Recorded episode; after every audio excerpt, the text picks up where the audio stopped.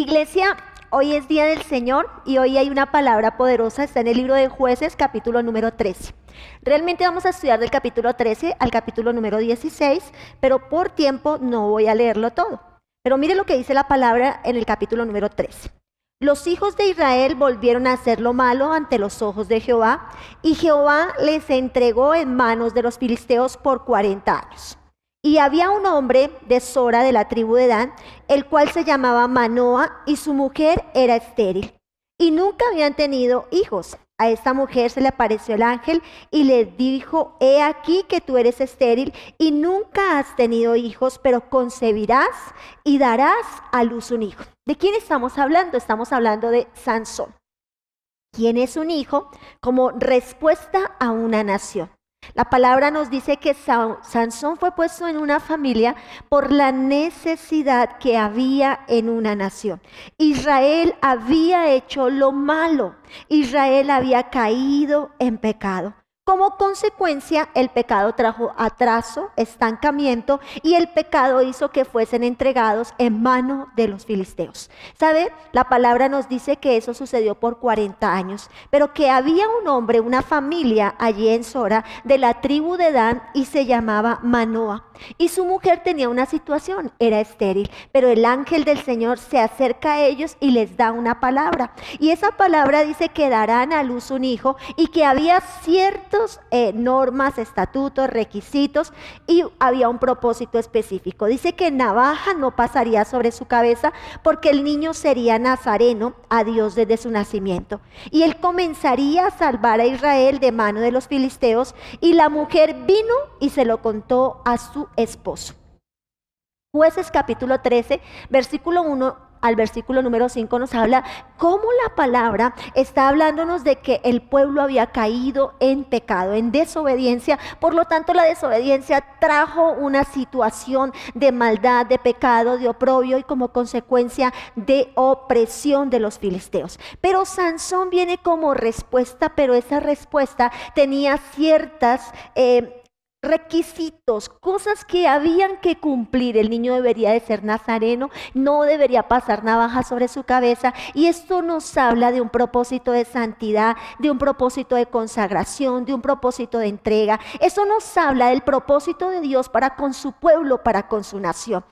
Si usted me ha escuchado decir eh, muchas veces, creo que tengo que volver a decírselo, y es el hecho que este tiempo es un tiempo de rescate para su iglesia, que esta pandemia, esta situación que estamos viviendo, es un tiempo de oportunidad para la iglesia del Señor, es un rescate, es un llamado de Dios, tal cual como el pueblo de Israel. El pueblo se había apartado, el pueblo se había enfriado, el pueblo había pecado, como consecuencia el pecado se enseñoreó de ellos no está lejos de nosotros. La palabra dice que entonces vino una respuesta de Dios. Tú y yo no podemos seguir viendo esto como otra cosa que no sea una respuesta de Dios para salvación, para transformación, para cambio. Porque como iglesia nos acomodamos, como iglesia nos hicimos demasiadamente light. Como iglesia empezamos a predicar cierto mensaje que no llegaba realmente al propósito de Dios de apartarnos del pecado, de separarnos del pecado. Y este niño tenía una característica importante, una característica característica bien especial. Estaba consagrado. Era un niño que nacería de una forma milagrosa, pero que tenía características de consagración, de entrega. Mire lo que dice la palabra.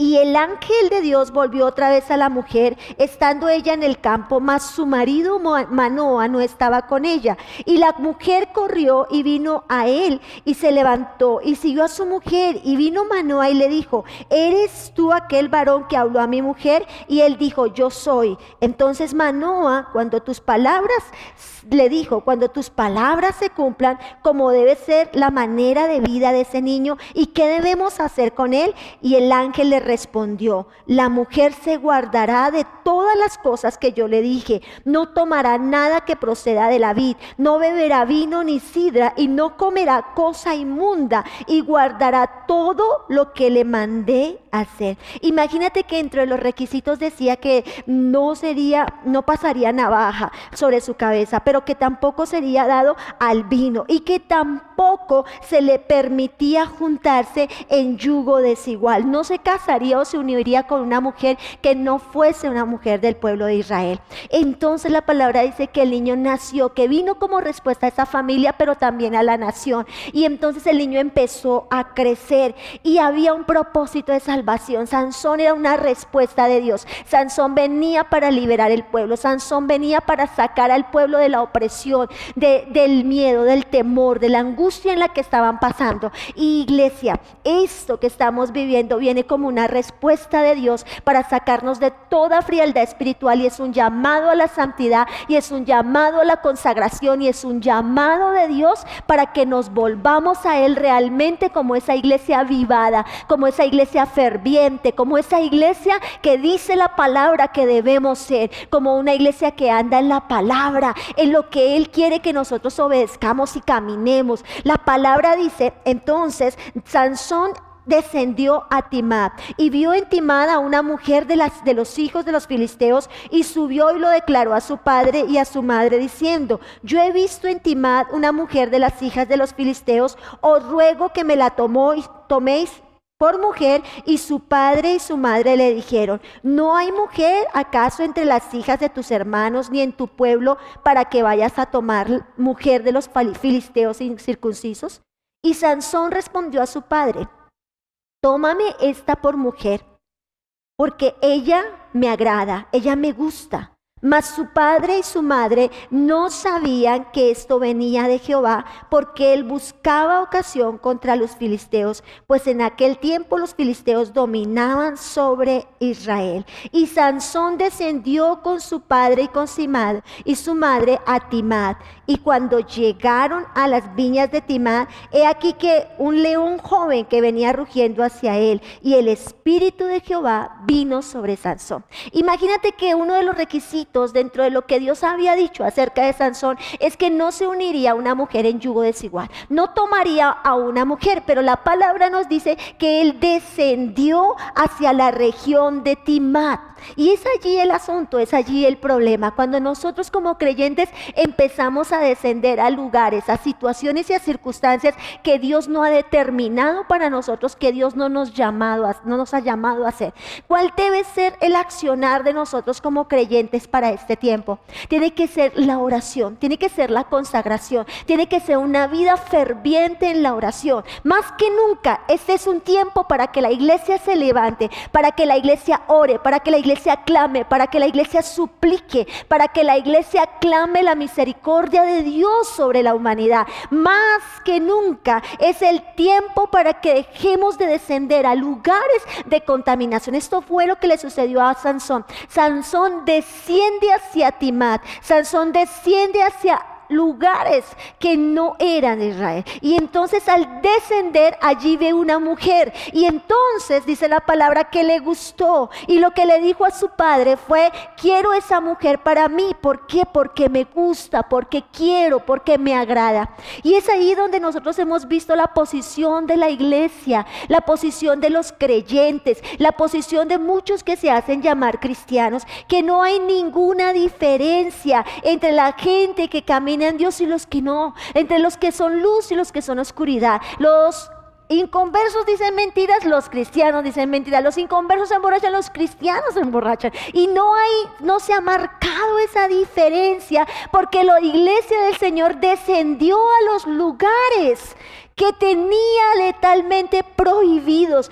Sansón tenía prohibido juntarse con, pero dice la palabra que terminó haciendo lo que quería. No hay diferencia. Yo quiero decirle algo, y es que en este tiempo hay muchos creyentes haciendo lo que quieren, lo que les parece. Como le gustó, tráiganla para mí. Como me gustó, yo lo voy a hacer. Y hay mucha gente moviéndose fuera de la voluntad de Dios. La iglesia del Señor moviéndose en sus deseos. Hace unos días el pastor nos hablaba de madurez. Hace unos días el pastor nos estaba instando en la palabra a comportarnos conforme al propósito que Dios tenía para nosotros en este tiempo y es ser luz, es ser salvación, es ser la respuesta para muchos. Pero el comportamiento de la iglesia del Señor en este tiempo está minado de incredulidad, está minado de frialdad. La palabra dice que en los postreros tiempos el amor de muchos se enfriará.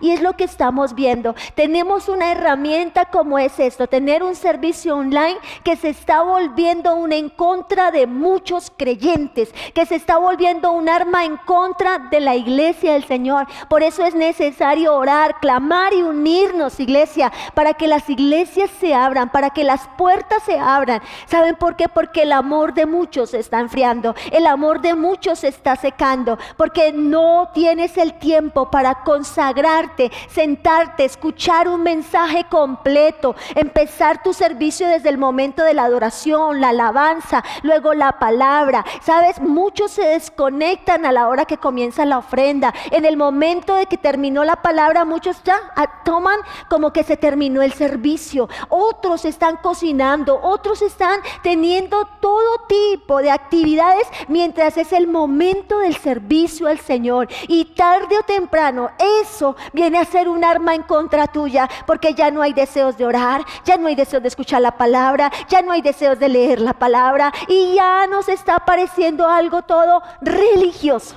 Y estamos escudándonos con palabras cristianas, con léxico evangélico para decir que no somos religiosos. ¿Sabe? Sansón empezó a había un lugar que Dios había determinado. Dios lo había llamado para apartarse, para separarse. Había unas características, pero lo primero que hace es que desciende. Y entonces al descender ve una mujer que le gusta. Y sencillamente dice, lo quiero. Y es lo que muchos creyentes están haciendo. Haciendo lo que quieren, lo que bien les parece. Es lo que la iglesia en general muchas veces está haciendo.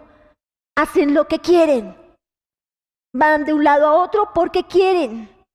Y no hay esa diferencia entre la iglesia del Señor y el mundo, se lo decía. El mundo está en celebración, en fiesta, en pachanga. Muchos han tomado esto como unas vacaciones. Y muchos creyentes también están de vacaciones en relación a congregarse, a estar en su casa, a venir y realmente tener ese tiempo de culto. ¿Qué es el culto? Es ese tiempo que tú separas para presentarte delante del Señor como un sacrificio vivo, santo y agradable. Y no estás teniendo ese tiempo, iglesia, estás perdiendo tu amor, tu relación, tu, compromiso, tu consagración, eso que Dios ha dicho de ti. Y estás descendiendo al lugar de deshonra. Dice que Sansón descendió y al descender se igualó a la condición de una mujer que había visto en Timad. Y sencillamente, ¿qué le pasó a Sansón? La palabra dice que se lo dijo a su papá. Y allí es donde encontramos la importancia de las personas que nos rodean, de nuestros pastores, de nuestros líderes. Su padre fue demasiado suave demasiado blandengue, digámoslo así, demasiado condescendiente con su niño, con su hijo. Entendemos que era una respuesta de años de esterilidad, de años de estancamiento, pero también entendemos que la posición de este hombre tenía que ser mucho más fuerte y firme, diciéndole, no, Dios dijo que esto, esto, no. Y es allí la responsabilidad que usted y yo tenemos como padres. Tal vez sus hijos, mis hijos, tal vez ellos toman decisiones equivocadas, pero usted y yo estamos para decirles no y para malar del pecado como pecado. Y son días, iglesia, que como el pastor lo decía en la palabra hace unos días, son días de arrepentimiento, son días de transformación y son días de llamar al pecado pecado. Y son días de que usted y yo nos levantemos para dejar de hacer lo malo, para no caer en borracheras, porque los borrachos no heredan el reino, para no caer en negociaciones con el mundo, porque entonces el amor de muchos se enfría como consecuencia del pecado en nuestra vida. No podemos negociar con Satanás en este tiempo. Tanto acceso a la tecnología está haciendo que nuestras vidas estén plagadas de todo tipo de maldad. Y tal vez en medio de estar conectado estás descendiendo a lugares de deshonra, a lugares de pecado. Y le pasó a Sansón. Y la palabra dice que Sansón descendió y sencillamente vio y luego hizo, quiso, obró, tomó para sí. Y es lo que está sucediendo para muchos. Lo que ves quieres, lo que quieres lo tomas sencillamente y estamos obrando conforme a la carne. La palabra nos dice que en los postreros tiempos el amor de muchos se enfriará y el amor se enfría como consecuencia del pecado. Y son tiempos de decirle al pecado pecado. Y son tiempos de llamarnos al arrepentimiento, a la transformación, al verdadero cambio. ¿Sabe algo? El, el que no cree murmura, chismosea. El creyente murmura, chismosea. ¿Por qué está pasando esto? Porque sencillamente estamos negociando con Satanás, estamos negociando en cosas que la palabra es clara, la palabra es clara, no, no adulterarás, no fornicarás, no, no harás, es claro, no hay... Eh, algo escondido, es certero, es sincero, es real, es transparente, son palabras sencillas de entenderlas. Y entonces Sansón no comprendió, pero tampoco tuvo a su lado un padre que lo edificara, que le dijera pecado, pecado, no puedes hacerlo, sino que sencillamente descendió con él descendió con él a la posición de él y allí comenzó la caída más grande del hombre que era la respuesta más grande para una nación. Las cosas pequeñas, las zorrillas pequeñas con las que empezamos a negociar en nuestra vida pueden llegar a ser las cosas más fuertes, más duras y las caídas más grandes que nosotros tengamos. Estos son días para no negociar, estos son días de consagración, estos son días para no estar permitiendo pequeñas zorrillas en nuestra vida, sino para llamar a pecado pecado y para ser confrontados con la transformación. Tan grave mentir como matar y la palabra no lo clasifica, jamás clasifica el pecado. La palabra sencillamente llama pecado pecado. Iglesia, son días para que seamos claros en relación al pecado. El llamado es al arrepentimiento, el llamado es al cambio, el llamado es a hacer luz, el llamado es a no descender más hacia el mundo. ¿Te acuerdas quién descendió también? Lot. Lot se asomó y vio la llanura y sencillamente fue y se acomodó en lo que vio. Lo que vio le pareció bonito, lo quiso, lo tomó y armó su campamento en ese lugar. Y poco a poco, poco a poco su campamento fue tomando fronteras hasta que terminó en Sodoma y Gomorra. Hasta que terminó en esos linderos y tarde o temprano terminó viviendo allí. Y eso nos habla de aquellas cosas en las que nos volvemos permisivos, aquellas cosas en las que de repente ya no queremos ser luz, ya no queremos decirle a otros que somos creyentes porque es que hay tanta vergüenza visible en nosotros que eso no nos permite ser luz. Hay tantas cosas que de repente nosotros no nos hemos despojado, iglesia. La palabra dice que debemos despojarnos de todo peso. Y ese peso también representa el pecado. Ese peso también representa la mala manera de vivir. Es tiempo, iglesia, que seamos luz en medio de la oscuridad y no sigamos descendiendo. Es el tiempo para nosotros como pastores de predicar el evangelio de la verdad, de la verdad. No el evangelio de las emociones. No el evangelio que acaricia la joroba, sino el evangelio que sana, que libera el Evangelio que se te revela y te hace libre de una vez y por todas. Dice, y conoceréis la verdad y la verdad te hará libre. ¿Qué es la verdad? La verdad es la palabra, la palabra que es espejo y ella te hace ver y te muestra quién eres, la verdad de tu vida y te muestra tus debilidades, te muestra tus defectos, te muestra tu pecado, te confronta y te dice, arrepiéntete. Y te lleva a ese punto de confrontación que te guía al arrepentimiento. Sansón era un hombre llamado desde antes con un propósito de salvación a una nación. ¿Sabes que los propósitos de Dios involucran naciones? Y el propósito de Dios para este tiempo involucra naciones. Los filisteos se habían enseñoreado, los filisteos habían tomado todo lo que le pertenecía al pueblo de Israel por 40 años, pero había alguien en la tribu de Dan, el cual se llamaba Manoah Y entonces él y su mujer vivían una condición esterilidad. Y Dios se les aparece para darles luz en su camino y sacarlos del estancamiento. Y hoy Dios está a través de esta pandemia y se nos aparece para sacarnos de todo lugar de estancamiento y del lugar donde hemos descendido. Número uno, iglesia, son tiempos de salir de todo estancamiento, de toda esterilidad, de toda muerte espiritual. Pero también son tiempos para que nos volvamos a lo que Dios ha dicho. Por tanto, mira de dónde has caído y arrepiéntete. Y vuelve a esas primeras obras y a lo que la palabra dice. Sal de todo estancamiento porque has estado coqueteando, descendiste al mundo, descendiste a la posición del mundo. Predicamos lo que el mundo quería oír, decimos lo que el mundo quiere decir, pero ahora esto nos confronta y nos dice, Cristo viene ya y viene por una iglesia sin mancha y sin arruga y mi responsabilidad como pastor es predicar la verdad de la palabra de Dios. Y la palabra dice que hay un cielo y que hay un infierno. Y que el Evangelio es real y que el infierno es real y que hay una condenación, pero que también hay salvación. Y que aunque conozcamos del Señor podemos perdernos porque decidimos un día descender y tomar lo que nos gustó. Y contaminarnos de aquello que Dios había dicho que no era bueno que dañaba, que destruía y que terminaba llevándonos a lugares de liviandad. La mujer se guardará de todas las cosas que yo le dije, dice. No, tomará, nada que proceda de la vida. Pero bien, vamos a leer la segunda parte. Y está en jueces capítulo 16, versos 5 al 20. Si me atraen con siete mimbres verdes que aún no están en, enjuntados, entonces me debilitaré. Y seré como cualquiera de los hombres y los príncipes de los filisteos.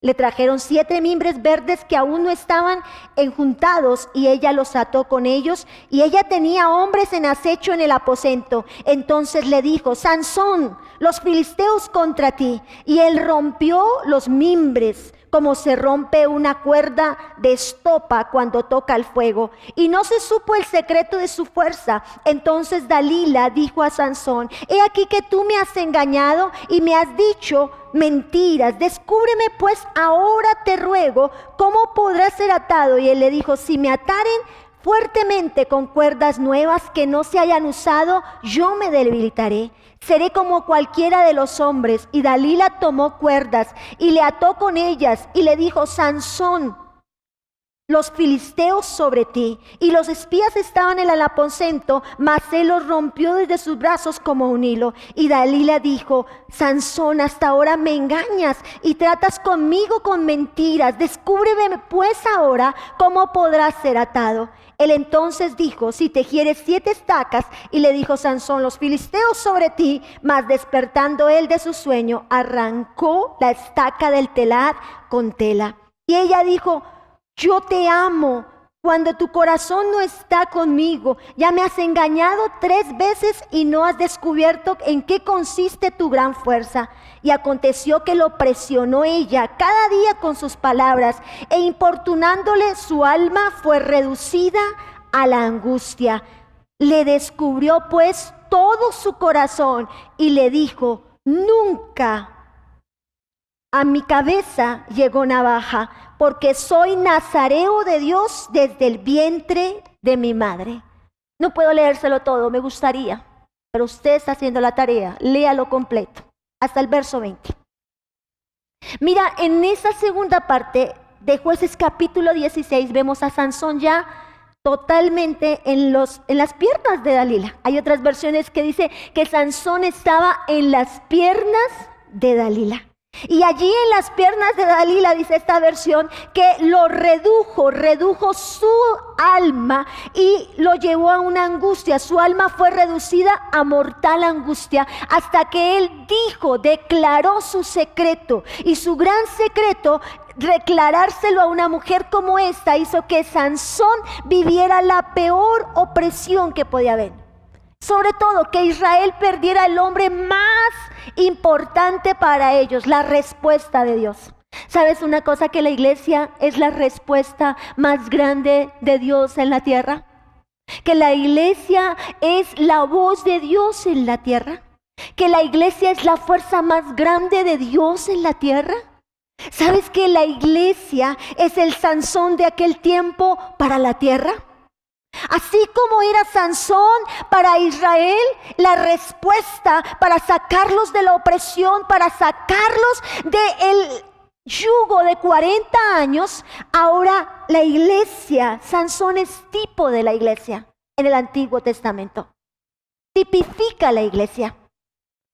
Pero una iglesia que coquetea, una iglesia que se unta del mundo, termina contando sus secretos al mundo y siendo subyugada por el mundo. Dice la palabra que Sansón decide declarar su mayor secreto. Y, entonces Dalila lo vendió. Y dice que los principales de los filisteos vinieron a ella trayendo en su mano el dinero. Y ella hizo que él se durmiese sobre sus rodillas. ¿Sí escucha? Y llamó a un hombre quien lo rapó las siete querejas de su cabeza y ella comenzó a afligirlo, pues su fuerza se apartó de él. Y le dijo Sansón, los filisteos sobre ti. Y luego que despertó de su sueño, se dijo, esta vez saldré con las otras y me escaparé. Pero él no sabía que Jehová ya se había apartado de él.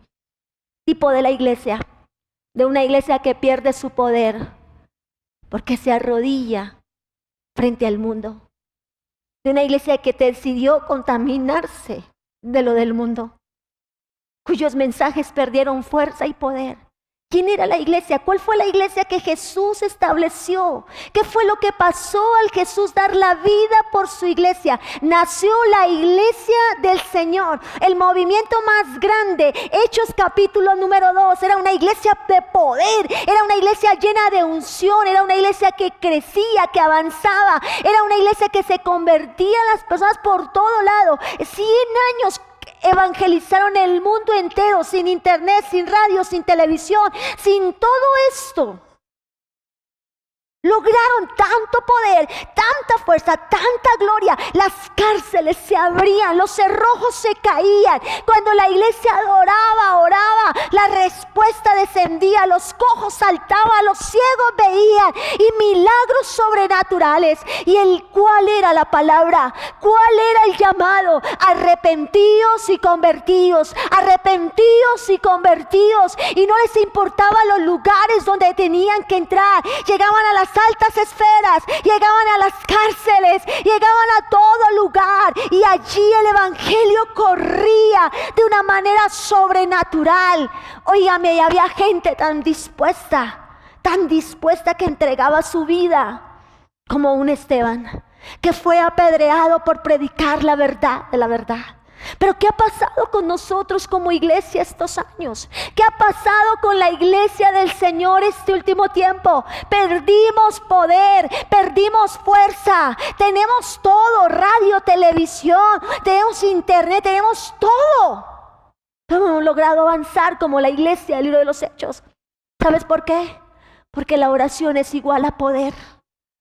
Porque se perdió la iglesia intercesora. Y llegó la iglesia demandante.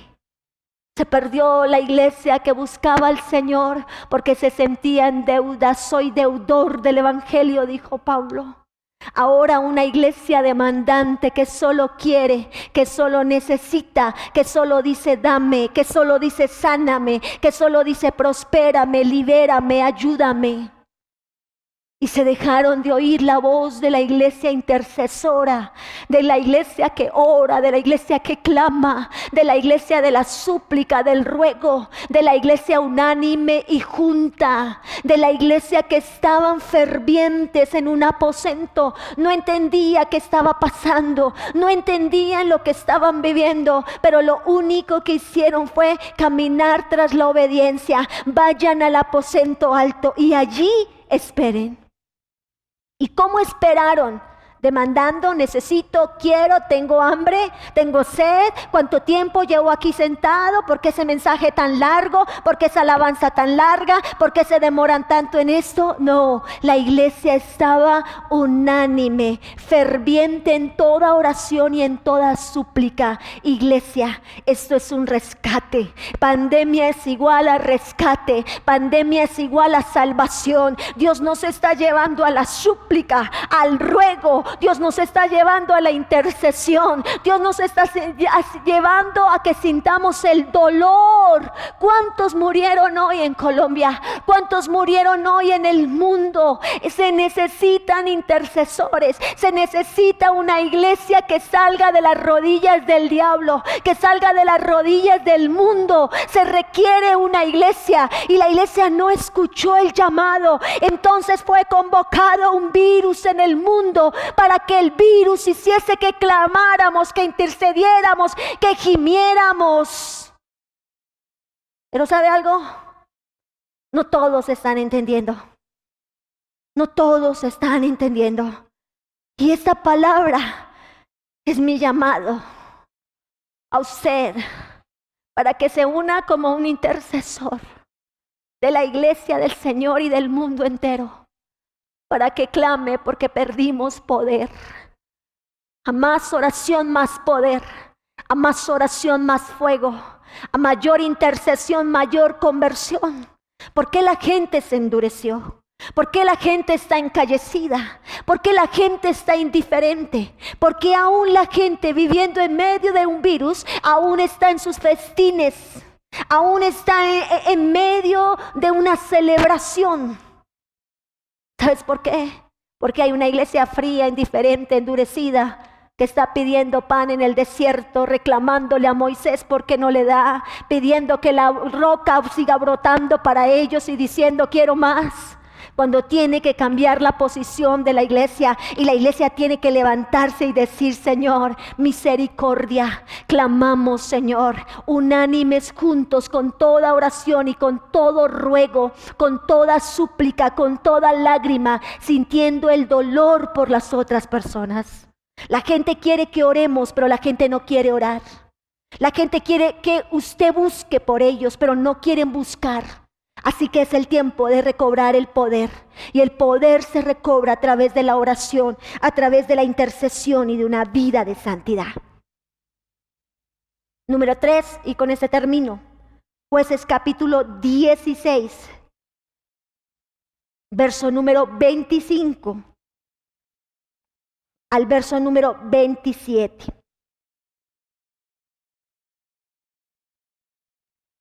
Cuando la consagración vuelve, vuelve el poder. ¿Cómo estaba Sansón? Estaba ciego, sin cabello, había perdido su fuerza, había perdido el respeto, era burlesco, dice la Biblia. ¿Sabe? Estaban enfiestados, enrumbados. Y entonces alguien dijo, ah, traigamos a Sansón para que nos burlemos de él. Y entonces declara la palabra, jueces. Entonces clamó Sansón a Jehová y dijo, Señor Jehová, acuérdate ahora de mí.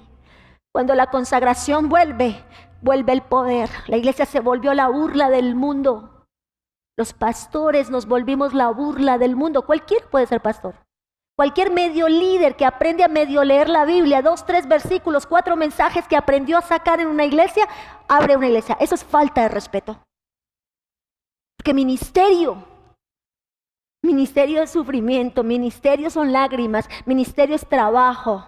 Ministerio no es vagancia o galzanería. Ministerio no se gana porque sabes leer dos, tres versículos, porque predicas bien en una célula. Ministerio es llamado.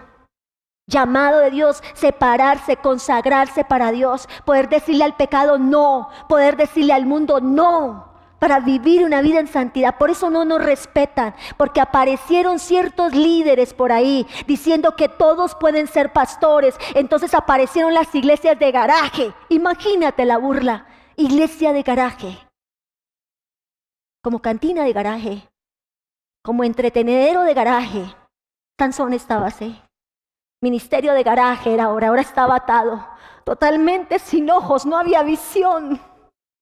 Había perdido su fuerza, no había oración.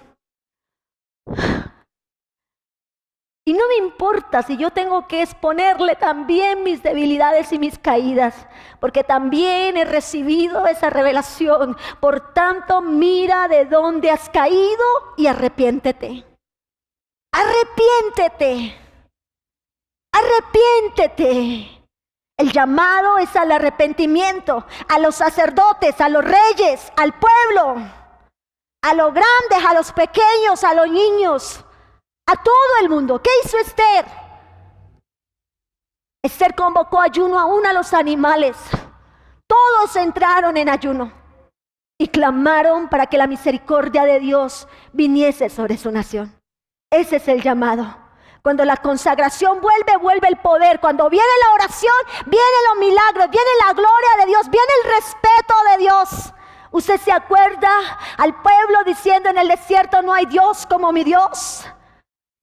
Usted se acuerda a Moisés orgulloso de su Dios, de Jehová de los ejércitos, el grande y el valiente. Ahora hacen escarnio y burla del buen Dios de los cielos.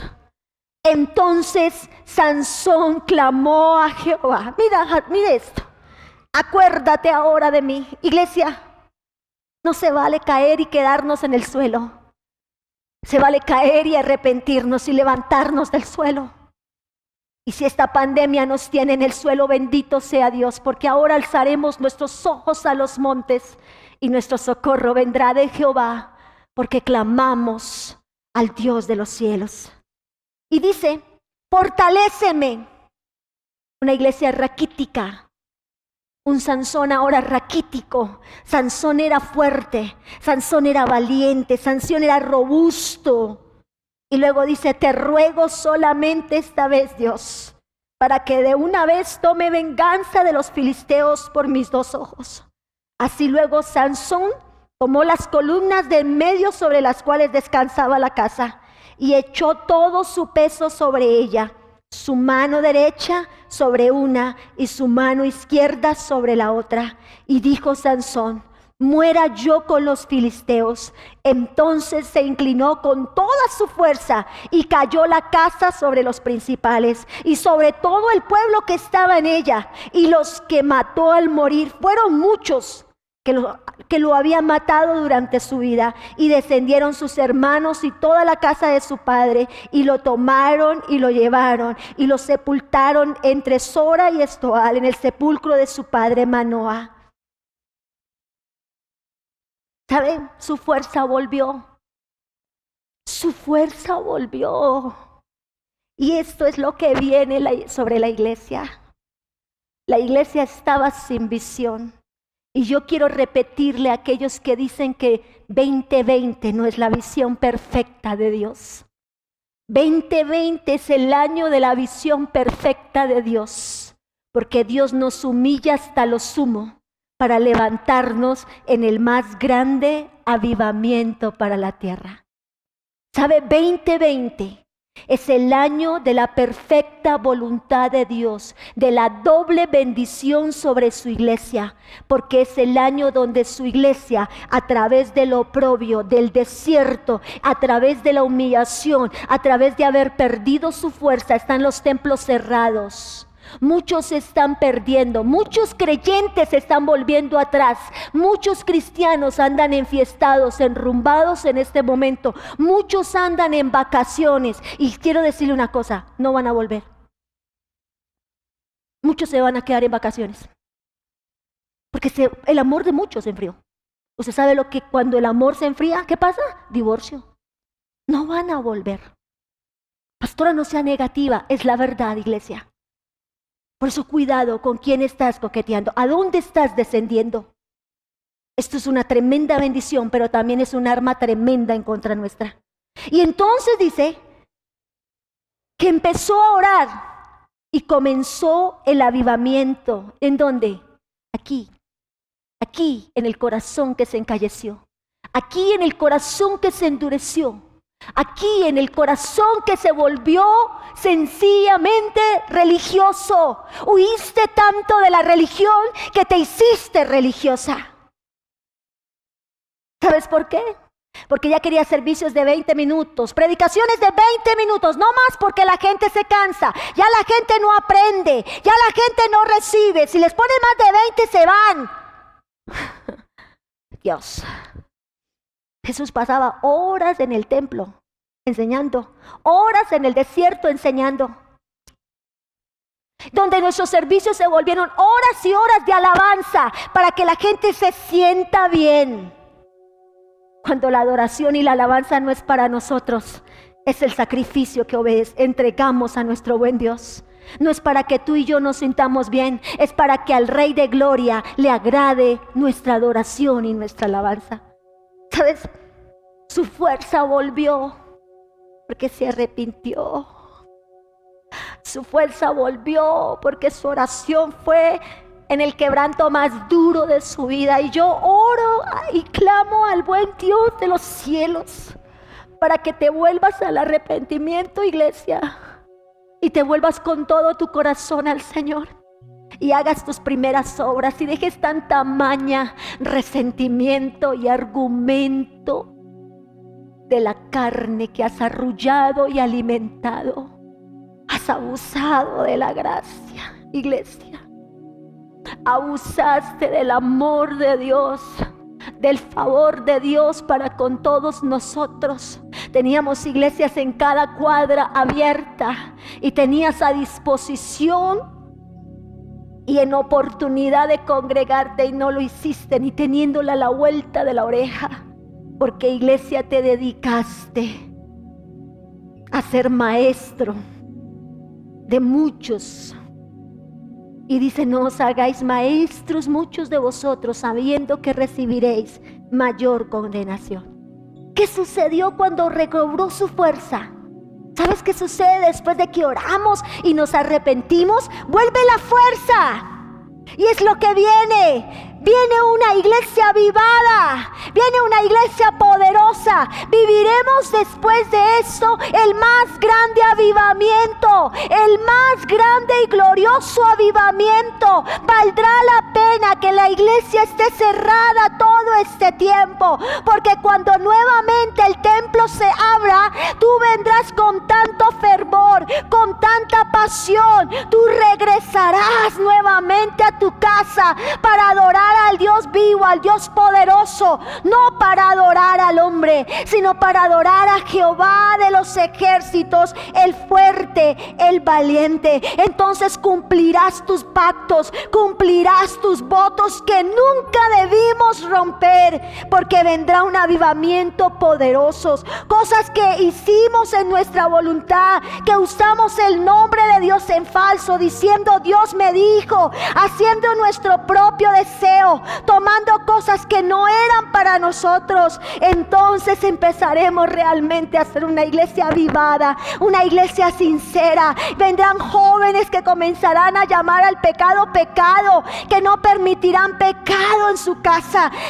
Hijos en obediencia, padres en obediencia, porque el avivamiento no comienza afuera, el avivamiento comienza en el corazón, aquí en el corazón de cada hombre, de cada mujer, de cada pastor, de cada líder que entiende que su llamado es un llamado poderoso. Dice la Biblia, en los posteros tiempos habrán hombres amadores de sí mismos. Iglesia, yo me lo preguntaba, ¿por qué? ¿Por qué? ¿Sabes algo?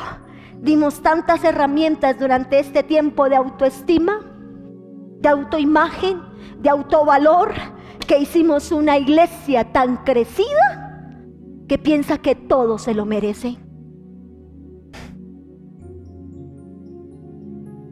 Fue por gracia. No merecíamos. Fue gracia. Si tienes techo es gracia. Si tienes comida es gracia. No son tus fuerzas. Y Él no lo ha demostrado. Se cerraron aeropuertos, se cerraron agendas. Al día de hoy no han habido conciertos que estaban hechos y dichos por un hecho es gracia. El mundo depende de Él. Es el mundo el que depende de Él. Es el mundo el que depende de Él. ¿Sabe algo? No, no había diferencia. El no creyente no, no se congrega. Usted cuando no quería no se congregaba. El no creyente no diezma. Usted cuando no quería no diezmaba. El no creyente sencillamente dice mentiras. Usted cuando quería lo decía. Y ese es un tiempo y un llamado de Dios a que te vuelvas de donde caíste y te arrepientas y hagas tus primeras obras y la iglesia del Señor vuelva a ser lo que fue en el libro de los hechos. Una iglesia con tanto poder, con tanta gloria, con tanto resplandor, que la gente temía a Jehová Dios por su iglesia.